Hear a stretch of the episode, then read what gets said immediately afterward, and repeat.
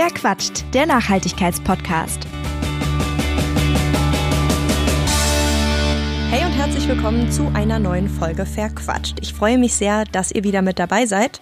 In dieser Folge spreche ich mit Henning Siedentop. Das wird den meisten von euch wahrscheinlich erstmal nichts sagen, aber ich schätze, dass der Großteil von euch zumindest das Unternehmen kennt, welches er gegründet hat, nämlich Mellaware. Besonders bekannt ist das Unternehmen ja für seinen Rucksack Ansvar, den sieht man immer mal wieder, auch in den Innenstädten. Der war nämlich vor drei Jahren sozusagen auch ja der Durchbruch für das Unternehmen, denn sie haben mit Ansvar tatsächlich den ersten GOTS und auch Fairtrade-zertifizierten Rucksack auf den Markt gebracht, weltweit. Also eine totale Neuheit. Und deshalb aber auch, weil sie sonst sehr nachhaltig und fair wirtschaften, sind sie inzwischen eine Firma, an der man ja eigentlich nicht vorbeikommt, wenn man sich mit fairer Mode auseinandersetzt. Und deshalb dachte ich, Henning ist der perfekte Gesprächspartner, um einfach mal zu hören, wie kompliziert es denn eigentlich so aus Firmensicht ist, auf so viele verschiedene Kriterien zu achten. Getroffen habe ich ihn auf der Fashion Week in Berlin und ich hoffe, ihr habt jetzt ganz viel Spaß beim Zuhören. Hallo Henning. Hallo. Ich freue mich mega, dass das jetzt noch geklappt hat. Äh, hier auf der Neonit in Berlin sind wir ja gerade. Und im Business seid ihr ja auch unterwegs. Äh, eigentlich finde ich sogar, man kommt an euch gar nicht vorbei. Und euer Signature-Produkt, wenn man das so sagen kann, ist so in meiner Wahrnehmung vor allem der Rucksack, der Answer. Genau, Spreche ja. ich das Ans richtig aus? Ja, Answer ist richtig, genau. Ich bin da immer so, ist das jetzt irgendwie Answer, keine Ahnung, ne, irgendwie Englisch ausgesprochen oder bleiben wir da im Deutschen? Nee, das passt schon, ist Schwedisch, heißt Ja. Verantwortung. Cool. Ähm, ist das für euch jetzt auch so, na, schon mehrere Jahre nach dem Launch, noch das Aushängeschild? Der Rucksack ist auf jeden Fall einer unserer meistverkauftesten Artikel und ist auch immer noch ein Topseller. Wobei ich sagen muss, seitdem wir letztes Jahr die Sneakers rausgebracht haben, äh, sind die relativ schnell nachgezogen. Aber ja, klar, man kennt uns sehr stark für die Rucksäcke. Das Besondere an dem Rucksack ist ja auch, dass er so der erste Fairtrade-zertifizierte Rucksack ist. Beziehungsweise ist das immer so das, was man davon liest. Ich weiß nicht, ob das in deiner Wahrnehmung jetzt auch so ist. Wenn man das irgendwie so aus Unternehmenssicht sieht, ist das immer vielleicht noch ein bisschen anders. Ja, ich denke schon. Also das Aushängeschild ist genau, dass der Fairtrade Cotton und GOTS zertifiziert ist. Das ist vor allen Dingen auch das Besondere, also der Global Organic Textile Standard, dass alle Komponenten an diesem Rucksack auch das Bio-Siegel tragen und ähm, Dafür ist der Rucksack definitiv bekannt, aber ich denke auch gerade der Answer 1, den du angesprochen hast, zum Einrollen auch für seine Optik. Aber klar, dass er dann durchgängig auch noch zertifiziert ist, das ist bei vielen Kunden bestimmt ähm, ein äh, Alleinstellungsmerkmal. Dieses Fairtrade-Siegel an sich, jetzt nicht auf Cotton speziell gezogen, aber gibt es ja immerhin schon seit 2002. Trotzdem gab es jetzt den Rucksack irgendwie erst vor drei Jahren, glaube ich. Ne? Was schätzt du, warum das so lange gedauert hat, bis sich da auch in diesem Bereich was getan hat? Ist generell so, dass in den letzten Jahren ja das Thema nachhaltige Mode im Interesse bei den Konsumentinnen und Konsumenten zugenommen hat und ich glaube oder habe gemerkt bei der Entwicklung von dem Rucksack, dass es doch sehr kompliziert ist, vor allen Dingen auch ähm, nicht nur Fairtrade Cotton zertifizierte Baumwolle einzusetzen, sondern auch die Bio, also GOTS zertifizierten ähm, Accessoires und Zutaten wie Reißverschlüsse, das pflanzlich gegerbte Leder, die Metallschnallen, ähm, das alles zu entwickeln und auch von Zulieferern zu bekommen mit Nachweisen. Und das hat äh, über ein Jahr gedauert. Und ich glaube, viele haben halt sich nicht getraut oder nicht die Zeit genommen, wirklich oder die Leidenschaft, dann auch diese Materialien alle rauszusuchen. Und deshalb hat es wahrscheinlich auch sehr lange gedauert. Über diese ganzen Kleinteile und wie man sich da irgendwie kümmern kann, würde ich gern später noch sprechen. Was mich aber interessieren würde, ist, wie äh, kam dir denn überhaupt die Idee zu sagen, okay, irgendwie, das gibt's jetzt noch nicht, aber ich mache das jetzt einfach mal. Ja, das war eigentlich letzten Endes so. Ich habe ja im, äh, das Unternehmen äh, gegründet, als ich noch in meinem Masterstudium war an der Leuphana Universität in Lüneburg und das war so zu der Zeit, wo auch das Thema Rucksack immer mehr ein Trend wurde. Also dass es nicht nur irgendwie ein praktisches Produkt ist, wo ich Sachen mitnehmen kann, sondern auch ein modisches Accessoire wurde und habe mich dann gefragt, weil wir hatten ja schon Textilien, nachhaltige Textilien, warum hat eigentlich noch keiner nachhaltig zertifizierten Rucksack auf den Markt gebracht und ähm, Genau, das war eigentlich so der Anspann, wo ich mir gedacht habe, das müssten wir eigentlich machen, das ist eine Marktlücke und damit können wir uns positionieren und so ist das eigentlich entstanden. Ist die Tatsache, dass es in der Textilindustrie ja so komplizierte Lieferketten gibt, also ist ja alles sehr, sehr kleinteilig, wer hat das Garn gemacht, okay, dann hat der wieder das kleine Teil gefertigt, du hast eben auch schon die Reißverschlüsse angesprochen, beispielsweise auch so ein Thema, ganz klein, ich kenne eigentlich nur diese YKK oder so. Liegt es auch an diesen komplizierten Lieferketten, dass es eben vorher einfach keiner gemacht hat, weil das ein ja, ziemlich großes Projekt ist, also stelle ich es mir vor. Ja, definitiv. Also ähm, ich weiß jetzt nicht genau für jeden Rucksack, wie viele Teile, aber es sind im Schnitt zwischen 15 und 25 verschiedene Materialien, Zutaten, die nennen wir dann, also auf Deutsch Zutaten, auf Englisch Accessories, die wir einsetzen und man muss halt im Grunde genommen, wenn man es wirklich transparent und glaubwürdig mit einem GOTS-Standard dann auch zertifizieren will, jeden Lieferanten sozusagen, von jedem Lieferanten die Nachweise bekommen, dass sie diesen Standard einhalten oder die Produkte selber ins Labor schicken und analysieren und gegebenenfalls auch mit dem Lieferanten weiterentwickeln, damit dann die Schadstoffe, die nicht drin sein dürfen, eliminiert sind, Grenzwerte eingehalten werden und das auch halt jedes Jahr wieder. Und gerade wenn man ein Rucksackmodell verändert oder neue Features einbaut, braucht man ja mal wieder neue Zutaten und man muss sich jedes Mal wieder auf die Suche begeben, um dann wirklich auch ähm, nachweisen zu können, dass da, wo Fairtrade und Bio draufsteht, auch Fairtrade und Bio drin ist. Und ich denke, das ist sehr komplex und diese Komplexität braucht Zeit und nicht jeder möchte die gehen und man geht in eine gewisse Vorleistung, ob sich das am Ende dann noch rechnet. Mhm. Und äh, gut, bei sowas wie dem Stoff hat man jetzt schon irgendwie, wenn man sich mit dem Thema Pheromode, Siegel und Co. beschäftigt, irgendwie eine Vorstellung, okay, darauf kann geachtet werden. Äh, jetzt mal so eine, ja, vielleicht blöde Frage, aber worauf kann ich denn bei einem Reißverschluss achten? Also so wenn ich den bestellen möchte. Wie sieht denn da der Markt aus? Genau, du hast ja schon angesprochen, es gibt die Marke YKK, mit denen arbeiten wir für die Reißverschlüsse zusammen. Es gibt auch die Marke Prim, das ist ein deutscher Hersteller, die machen die ganzen Metallaccessoires und Zutaten für uns. Und es gibt zum Beispiel den ähm, Ökotest Standard 100 Klasse 1, das ist die Qualitätsgüte für Kinder- und Babykleidung und die Schadstoffgrenzwerte oder die Chemikalienliste, die verboten sind oder mit Grenzwerten belegt sind, sind ähm, äquivalent zum GOTS-Stand und man kann halt darauf achten, dass ähm, der Reißverschluss als solches oder auch das Tape ähm, nur mit ähm, Farbstoffen oder mit Materialien hergestellt sind, die diesem Standard entsprechen und dass dort auch keine giftigen Schadstoffe drin sind. Also man kann da schon auf viele Dinge achten und das ist natürlich dann immer etwas hochpreisiger und es gibt auch nicht so viel Auswahl, aber ja, das sind so die Details dann. Ich hatte für den Podcast hier auch schon mal mit einer Goldschmiedin gesprochen, ähm, die eben auch fern Schmuck fertigt und sie hatte mir auch von der Problematik erzählt, dass sie sowas wie ja, Muttern einfach nicht Fairtrade bekommt. Ebenso so, so kleines Zeug, so Kettenverschlüsse oder so.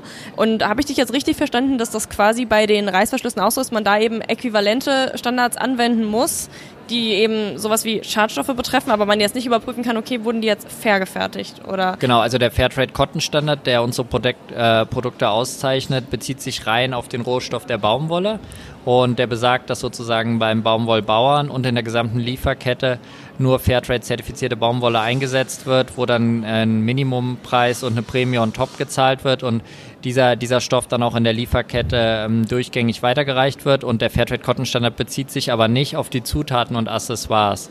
Ähm, da greift nur der GOTS-Standard, der Global Organic Textile Standard, der Bio-Standard und der geht dann explizit auf die ökologischen Kriterien ein und ähm, aber nicht auf die ähm, Sozialstandards in der Produktion der Zutaten, sondern auch der beschäftigt sich nur mit Sozialkriterien in der Produktion für die Hauptmaterialien, nämlich die Stoffe aus den ähm, Naturmaterialien wie die Bio-Baumwolle. Also der Hauptfokus, weil ein Produkt ist ja zu 95 Prozent dann eigentlich immer aus äh, Fairtrade oder Bio-Baumwolle, liegt auch auf dem Rohstoff der Baumwolle und nicht auf den Zutaten. Da werden wirklich nur die ökologischen Kriterien dann überprüft.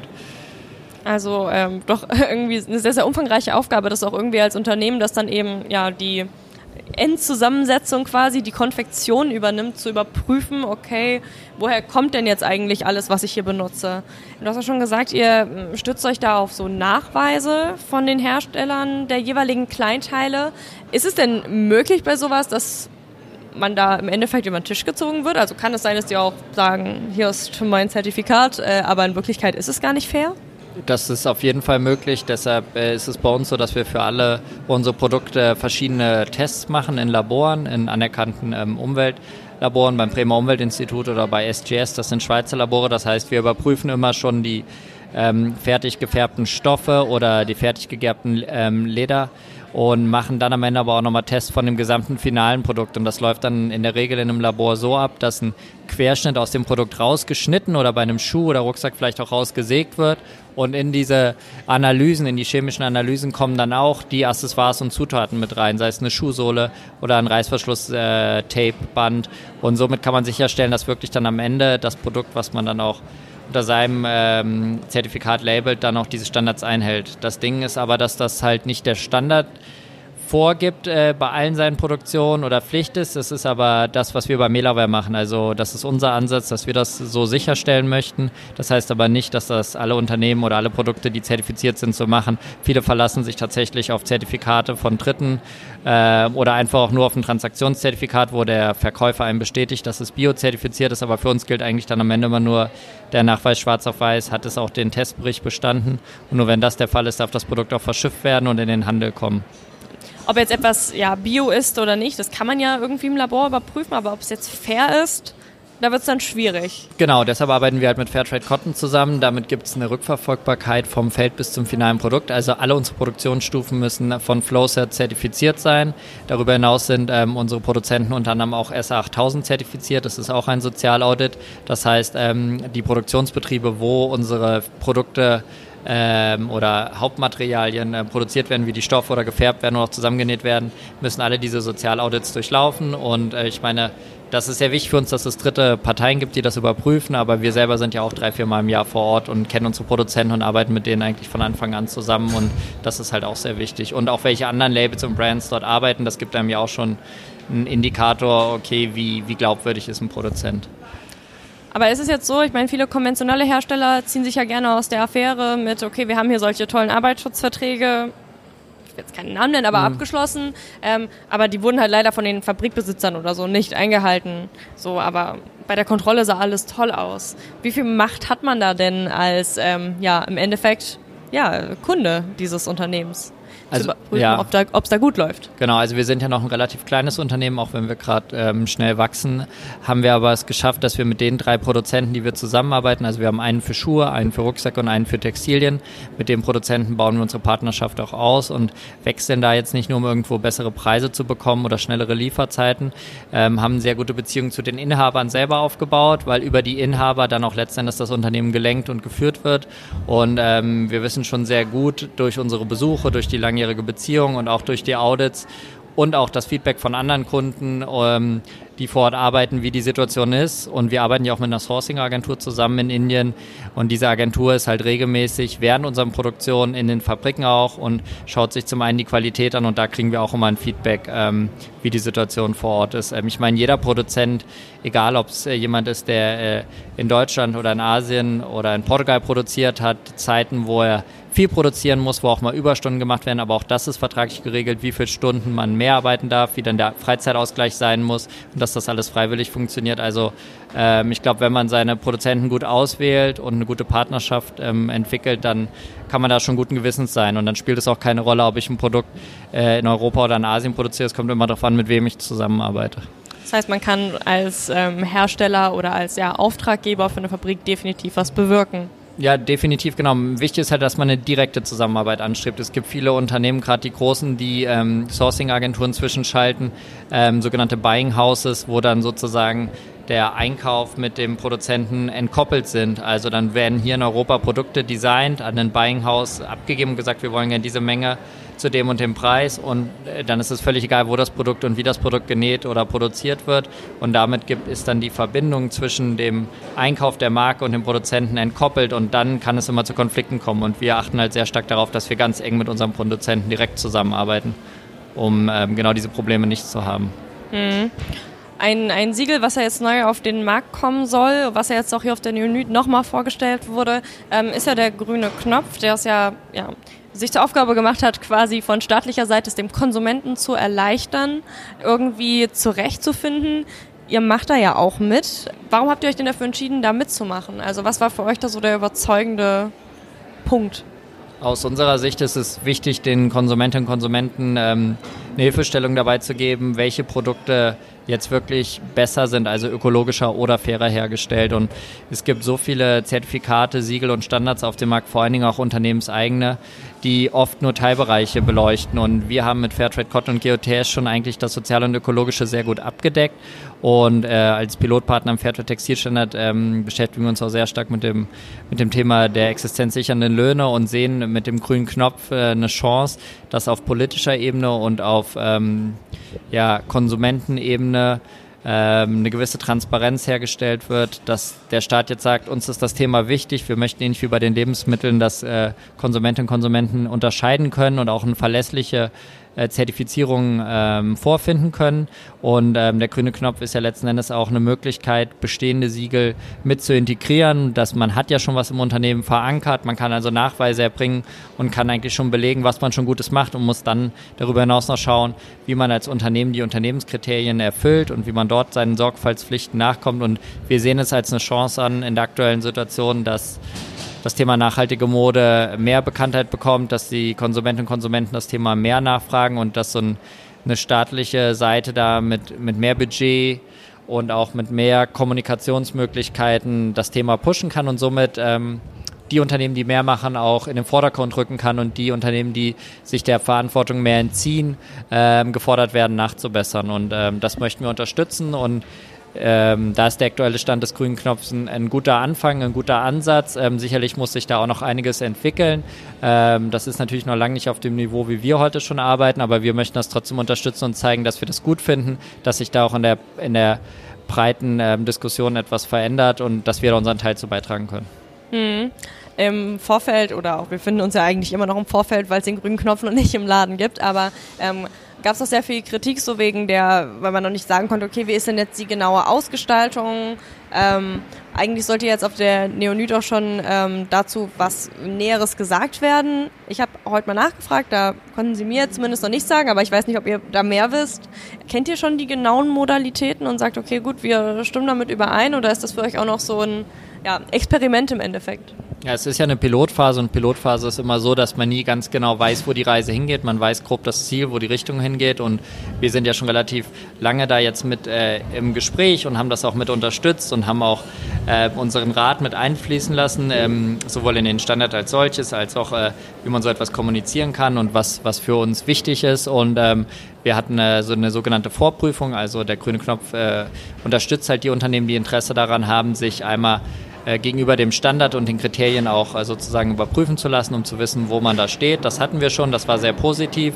Natürlich gibt es auch noch Dinge, wo wir nachbessern müssen. Das ist vor allen Dingen in der Kommunikation und in der Veröffentlichung, dass ähm, die Konsumentinnen und Konsumenten dann auch nachvollziehen können, äh, wie wir arbeiten und ähm, die Themen auch öffentlich irgendwo finden können. Da müssen wir jetzt noch nachbessern, aber ich bin auf jeden Fall zuversichtlich, dass wir ähm, in den nächsten Wochen dann auch das richtige Audit bei uns durchführen können und ähm, das auch positiv abschließen können, dass wir dann zum offiziellen Start des grünen Knopfes dann auch als ähm, zertifiziertes Unternehmen ähm, den Konsumentinnen und Konsumenten sozusagen zeigen können, dass äh, Melaware die Kriterien erfüllt. Hm, also den grünen Knopf quasi in erster Reihe mit nach vorne tragen. Ein anderes Siegel, was du eben erwähnt hast, war ja der Fairtrade Textilstandard. Ich habe da auch schon mitbekommen, dass ihr wohl schon länger da am Modeln seid, gemeinsam mit Fairtrade, also am Schauen, äh, kann das funktionieren. Und soweit ich weiß, korrigiere mich gerne, wenn es falsch liegt, hat jetzt eigentlich den, den höchsten Standard noch gar niemand erreicht, oder?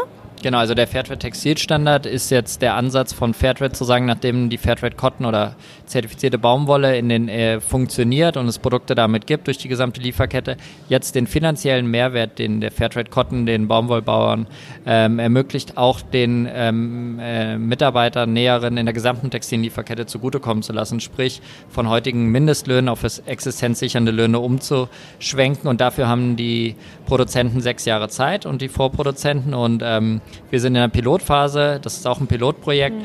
ähm, haben uns da vor zwei Jahren zu ähm, verpflichtet, ähm, das auszuprobieren und wir machen das mit unserem Produzenten für unsere Textilien. Also alle unsere Textilien werden bei Purecots Eco Lifestyle in äh, Gujarat in Indien produziert. Das ist ein Produzent mit äh, 650 Näheren und dieser Produzent lässt sich jetzt äh, nach dem Textilstandard auditieren und hat sich jetzt dazu verpflichtet, zu probieren, in den nächsten sechs Jahren die Löhne, da wo sie unter dem existenzsichernden Lohn liegen, was die Gewerkschaften fordern, zu erhöhen und gleichzeitig auch den Mitarbeitern mehr Mitspracherechte zu geben und aber auch sie mehr mit in die Verantwortung zu nehmen, das Unternehmen so nach vorne zu bringen, dass sie sich auch die höheren Löhne leisten können. Und jetzt geht es auch darum, die anderen Brands, die bei diesem Produzenten zu arbeiten, davon zu überzeugen, dass sie mitmachen, denn nur so kann er wirklich seine Löhne auch erhöhen, wenn alle Brands auch sagen, wir sind bereit, mehr im Einkauf dafür zu zahlen plus seine Vorlieferanten müssen jetzt auch bei dem Standard mitmachen, sich auditieren und auch schauen, ob sie noch äh, Mitarbeiterinnen oder Mitarbeiter haben, die unter diesem Lohnniveau liegen. Alle kriegen ja heute schon den staatlichen Mindestlohn, den die indische Regierung vorschreibt. Ähm, wo der Staat, indische Staat selber sagt, das reicht zum Leben aus, das ist ein existenzsichernder Lohn, aber das sehen halt die Gewerkschaften, NGOs und auch Fairtrade und wir anders. Wir sagen, da muss mehr gezahlt werden und das Ziel ist es, dass man es wirklich jetzt schafft, eine gesamte Lieferkette aufzubauen, wo man sagen kann, vom Feld bis zum finalen Produkt werden die Löhne signifikant angehoben. Kann man da eine Zahl nennen, also wie viel der existenzsichernde Lohn im Vergleich zum Mindestlohn ist? Das ist ungefähr zwischen ähm, 60 Prozent mehr oder das Doppelte. Es kommt ganz drauf an auf die Region. Das ist in Indien etwas anders. Aber grob kann man sagen, ähm, bei, äh, dass, dass das Doppelte sein muss. Es gibt aber auch viele, also wenn es eine Produktion gibt mit 500 oder 600 äh, Mitarbeitern, gibt es viele, die heute schon näher an dem existenzsichernden Lohn dran sind. Es sind nicht alle Beschäftigten, die nur den Mindestlohn bekommen. Das geht ja auch nach Qualifikation. Bin ich eine ungelernte Näherin oder habe ich schon Erfahrung? Bin ich vielleicht jemand, der Quality Checks macht oder Line Supervisor? Also es gibt auch äh, viele Mitarbeiterinnen und Mitarbeiter, die äh, bekommen schon den existenzsichernden Lohn und es gibt halt andere, die bekommen ihn nicht und es geht genau um die, die eher am unteren Ende sind, dass dort aufgestockt wird. Mhm. Und es ist eben so schwierig, dass umzusetzen, weil da eben auch ein äh, ja, sehr langer Rattenschwanz im Endeffekt dranhängt. Also weil man eben auch die anderen Brands, die da produzieren, davon überzeugen muss und wiederum die Vorlieferanten, damit man eben letztendlich diesen Textilstandard bekommt. Genau, also letzten Endes, ja, es geht, es geht ums Geld. Also sind die Brands bereit, etwas mehr zu zahlen, mhm. damit der Produzent seinen Mitarbeitern mehr zahlen kann und sind die Brands bereit, sich zu verpflichten, bei ihm zu bleiben, auch wenn er über die nächsten Jahre dann die Löhne anhebt und damit die Produkte etwas teurer werden, obwohl sie bei einem anderen Produzenten, der vielleicht nicht mitmacht, günstiger sind sind. Und letzten Endes müssen die Brands das dann entweder an die Konsumentinnen und Konsumenten kommunizieren, damit diese dann letzten Endes bereit sind, etwas mehr zu zahlen oder mehr bei dem Label einzukaufen. Oder kann das Label, wie in unserem Fall jetzt bei Melaware, diese Mehrkosten vielleicht erstmal äh, absorbieren, internalisieren und ähm, schauen, dass es einfach über höhere Absätze, weil wir uns besser vermarkten können, das gegenfinanzieren kann. Weil letzten Endes im Einkauf macht das 5 bis 10 Prozent mehr aus und das sind nicht so die großen Summen, die man nicht als Label finanzieren könnte. Hm. Ich habe jetzt zum Schluss noch eine Frage, die mich so ganz persönlich einfach schon länger beschäftigt. Und zwar, wir sprechen immer, jetzt auch hier, ich meine, klar, wir sind auf einer Messe. Ne? Es ist natürlich so, dass hier auch neue Produkte vorgestellt werden, was auch wichtig ist, weil wir brauchen Alternativen. Aber reicht es, die Alternativen zu schaffen oder müssen wir einfach auch in unserem Konsumverhalten uns einfach ja, wirklich sehr, sehr streng regulieren? Um wirklich auch so, eine, so einen Fashion-Change im Endeffekt zu schaffen. Grundsätzlich sagen wir immer, dass man ein Produkt, sei es von uns oder von jemand anders, anders immer nur dann kaufen soll, wenn man es auch wirklich braucht. Also es macht keinen Sinn, sich noch den dritten oder vierten Rucksack zu kaufen oder das vierte oder fünfte Paar Sneakers in derselben Saison. Also wenn ich Produkte brauche, dann kann ich sie auch mir guten Gewissens kaufen, wenn sie fair und ökologisch hergestellt sind. Und da kann ich als ähm, Konsumentinnen und Konsument sehr gut drauf achten. Ähm, aber grundsätzlich ist es natürlich wichtig, den Konsum auch ähm, runterzufahren und wenn ich etwas brauche, dann hochwertig zu kaufen, was dann auch ähm, eine gewisse Qualität hat und wo ich weiß, ähm, dass es auf eine andere Art und Weise hergestellt wird. Aber ich denke, die Kombination aus weniger und hochwertiger, das ist wahrscheinlich der beste Weg, den wir gehen können. Und rein theoretisch, wenn man es mal so durchrechnet, dürfte es ja dann eigentlich auch für die Händler keinen Verlust geben, also nur in der Theorie, ähm, weil man natürlich dann mehr ausgibt, zwar für weniger Teile, aber trotzdem ja irgendwie so sein Gesamtbudget, mehr als das kann man ja nicht ausgeben. Ja, genau. Also ich meine, es ändert sich an sich nichts am Budget und ich meine, ist ja kein Geheimnis, dass wenn man ein T-Shirt für drei oder vier Euro irgendwo günstig einkauft, ähm, so gar nicht so viel an absoluter Marge oder an Gewinn für den Händler bleibt und deshalb mhm. finanziert er sich über die Masse, aber es würde ja auch tun, einfach weniger zu kaufen und das etwas hochwertiger, vielleicht auch etwas teurer, wo dann sozusagen die, die Umwelt- und Sozialkosten schon eingepreist sind und ähm, es allen letzten Endes besser gehen würde und die Unternehmen trotzdem ihre Gewinne machen können. Ja, vielen Dank, dass du dir die Zeit genommen hast, ähm, mit mir oder uns hier zu sprechen. Ja, sehr gerne. Dankeschön für die Einladung. Das war's bei Verquatscht. Mehr Informationen zu den GesprächspartnerInnen findet ihr in der Beschreibung dieser Folge. Falls es euch gefallen hat, würde ich mich sehr freuen, wenn ihr eine Bewertung hinterlasst oder euren Freunden von dem Podcast erzählt und damit hoffentlich bis zum nächsten Mal. Verquatscht, der Nachhaltigkeitspodcast.